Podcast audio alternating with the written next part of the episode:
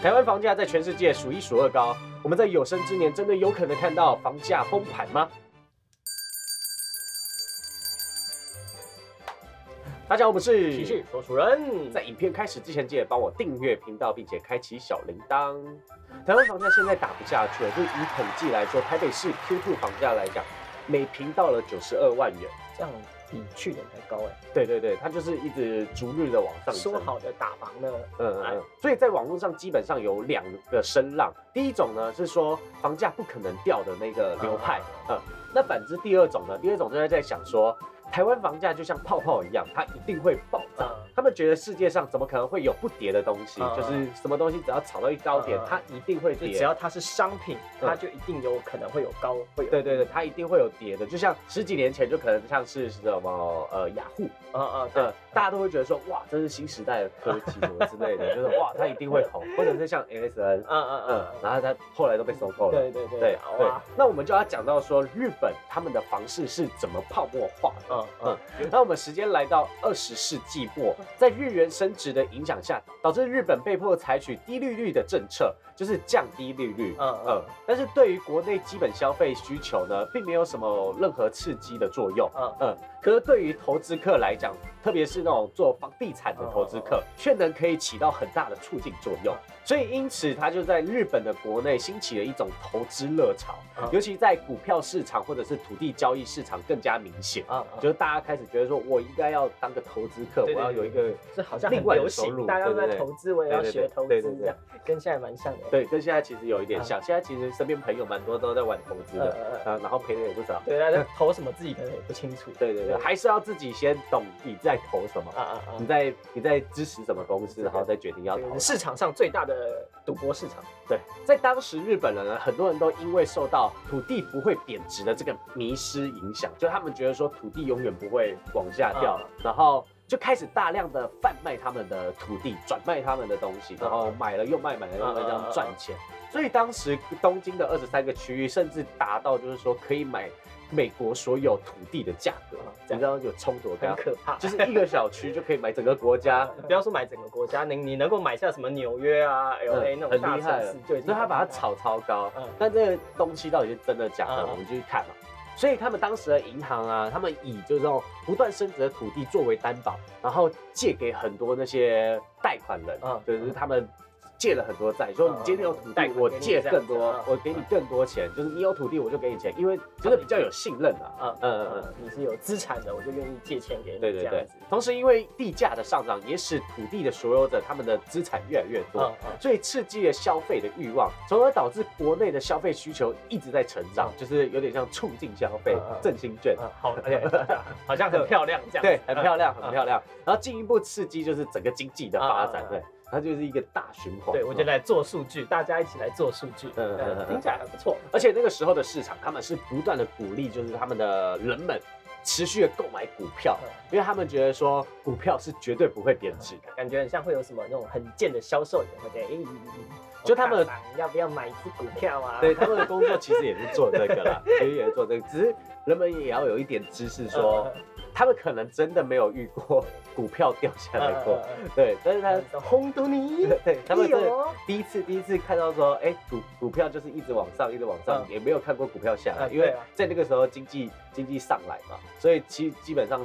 大部分的公司都会一起往上，嗯，但当时其实还是会出现少数的反对的论点，嗯，他们认为说土地的价格已经远远超过实际的需求了。接着，日本的泡沫经济来到了最高峰，当时日本的各项经济指标都达到了空前的最高水准，就像我刚刚说的，就是所有东西都在涨，所以大家都不会觉得说。超美的数据，对，大家都会觉得说股票就只只是会涨，它不会跌，嗯，但是由于资产的价格持续上升，无法得到实际产业的支撑。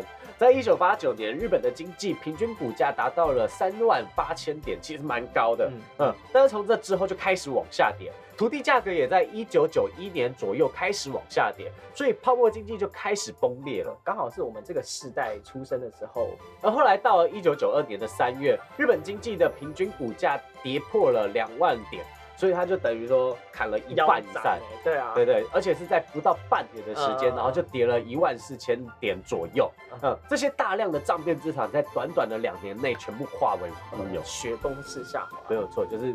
直接哎，我今天所有的股票完全就好像我们户头看到可能有一百万，然后隔天看到是一百块这样。对对对，完全没有用。嗯，所以等于说他们之前看到那些就只是数字而已，就是你没有把它领出来，你没有把它，就这个钱没有拿在手上，都叫做不叫做自己的钱。有一本书叫做《下流老人》，就是在讲这件事。他不是在讲说这个老人家有多坏、多下流、多色，不是在讲这个。他讲说，呃，这个老人家呢，他在。他在他的人生中，他都没有花过什么钱，他就一直在存钱。然后那些钱呢，他们钱存完之后，他们后来死掉了也用不到，因为他们担心说他们哪一天会没有钱，所以他们不敢花完。对，然后后来那些钱给谁？就给那些小孩。对他给小孩花，真幸福。对，所以他们国内平均的遗产呢，都是几百万以上的。呃，这样也好啊，他好歹就是这笔钱还是留给自己爱的人。总比就是有些人他死掉之后，然后他这笔钱是交给政府啊，拱手让也是哈，好好好。那我们话题讲回来，就是因为这个状况，所以让日本经济进入了失落的二十年里面。嗯，在资产大幅度的缩水下，就民众开始花钱变得比较谨慎了，客家起来。因此，就是很多民间的消费开始萎缩，大家不敢花钱嘛。嗯，银行呢也因为坏账过多，然后开始放款也变得谨慎，就是标准变很高。嗯，那紧接着大企业就开始会倒闭裁员，那时候失业率上升了一倍以上，就是从一九九零年的二点一趴上升至就是一九九八年的四点三趴。对对对，一倍以上了，超过了。而在房价崩溃之后呢，他们不得不借高利贷去还银行。就是用新的债去还旧的债，嗯，所以才导致我们之前讲女权的那一集，对，嗯嗯嗯，就大逃杀时代开始，对对对对。那到了现在，因为少子化的影响，所以原本炙手可热的房子呢，变成了一个负资产，嗯嗯，它就变成一个。大家都不要的东西，大家都不想要的东西。然后随着乡村他们老龄人口开始凋零后，那些在都会工作的子女也对于继承乡村空屋兴致缺缺。那这样的空屋呢，在日本现在的状况已经达到了八百四十九万户。日本政府呢，他们把空屋的资讯放在网络上，寻找有意愿从外地来这边入住的人。甚至他们还提供就是修缮的费用跟一些税务的减免。嗯，就是最便宜的一间空屋只要一万五千块台币，但是这样子也没有人想要买。所以我们要在买房子的话，我们其实可以去日本买。呃，可是那个地方会不会是那种什么？就是真的没有鸟屎鸟不拉屎那种，一个人的放眼望去，什么屁都没有。就是你。就是你要保持着，就是说一个良好的我要生活的，我要有一个自给自足，我要可以自己种菜的概念，我要与世隔绝。对对对，可能网络都搜不到的地方。嗯，有相关学者认为，就是在台湾的人口状况长期来看的话，对房地产的市场是不利的，因为就没有多少人要买房子嘛。嗯，现在刚好是就是三十到四十左右的年轻人，他们开始离巢的阶段，暂时缓和了一些人口减少。对房地产的负面影响，嗯，因为他们不一定想要跟自己爸妈住，然后爸妈也不一定想要跟他们住在一起啊，就是大家都长大，你该出去了。在这个条件来看，才能维持住就是现在房地产的基本盘，嗯，就是有人想要买房，然后刚好有这些人出来，嗯，就是当他们老一辈的都走了以后。这个条件就不存在了，因为后面这些人就是买完房子之后，接下来的人就开始继承爸妈的房子。对，那人口的因素对房地产来讲，其实是一种负面的影响，就会慢慢的浮现出来。因为大家都继承自己家里的房子，这个逆的就下降。嗯，不会像以前的，就是一个一个家庭生五六个、七八个。对对对。所以就不会有更多人在要买房子嘛。嗯，搞不好以后的市场就会变成是租客的市场，而不再是房东的市场。然后就是房东找不到租客，因为没有人有这么大的，因为可能我身上会有两三间房子，就是继承来的，但是这些房子我也卖不出去，因为没人要买，那我就只能租房子，然后就变更多空屋了。对，嗯嗯，所以简单来说，就是很多人觉得说台湾距离经济崩盘。还有一大段距离，觉得现在就是泡沫化，它还没有破裂，就距离泡沫化，呃，要到破裂还有很高的距离。呃，可能。但其实我蛮纳闷的是，我不知道为什么在欧美，他们普遍的人都是租房比较多，而不是买房。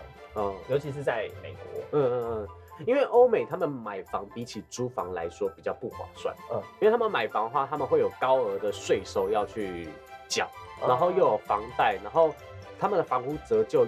折旧下来的话，当然会觉得说不太能买，嗯，他们会觉得租房还是会比较划算，嗯嗯，因为如果我今天租房跟买房都可以到同一个品质，那我为什么要买房？啊？所以他们的市场跟二手车比较像，他们税比较贵。啊，嗯。持有税比较高，所以才会看电影里面常常有一些什么鬼片，他们一家人要 赶快搬到新的地方，然后家里要折旧，然后就赔钱赔钱，赶快卖掉这样。他们应该是因为拍电影所以才搬家，但是如果是在台湾的话，大家可能会。就算是我有买到一个凶宅，我还是要把它留着，因为以后还会涨这样子。在日本的话就更可怕，日本他们是网站查得到说这个屋子之前发生什么事。嗯嗯，真的。对，在台湾的话，其实台湾有吗？台湾好像没有。嗯，但是你可能查一查，可能可以还是可以查到了。嗯嗯嗯。但是我我很想知道有没有这种网站，它是整合过，比如说哪些人在哪一间房子遇到了哪一些灵异情况。哦，灵异情况可能有点难，但日本真的会有，就是这个网站直接告诉你说，这个是凶宅。这个有人死掉过，有人自杀过，嗯，然后因为这样子，他们周围的房子都会一起跌掉，就邻居全部都被跌，所以所以他们都很讨厌，就是有人在家里自杀，就是隔壁邻居这样做这件事情，那等于说他这间房子之后卖出去都是赔。嗯，那各位观众，你们觉得台湾的房价会不会泡沫化呢？在底下留言告诉我们，我们下部影片见，耶。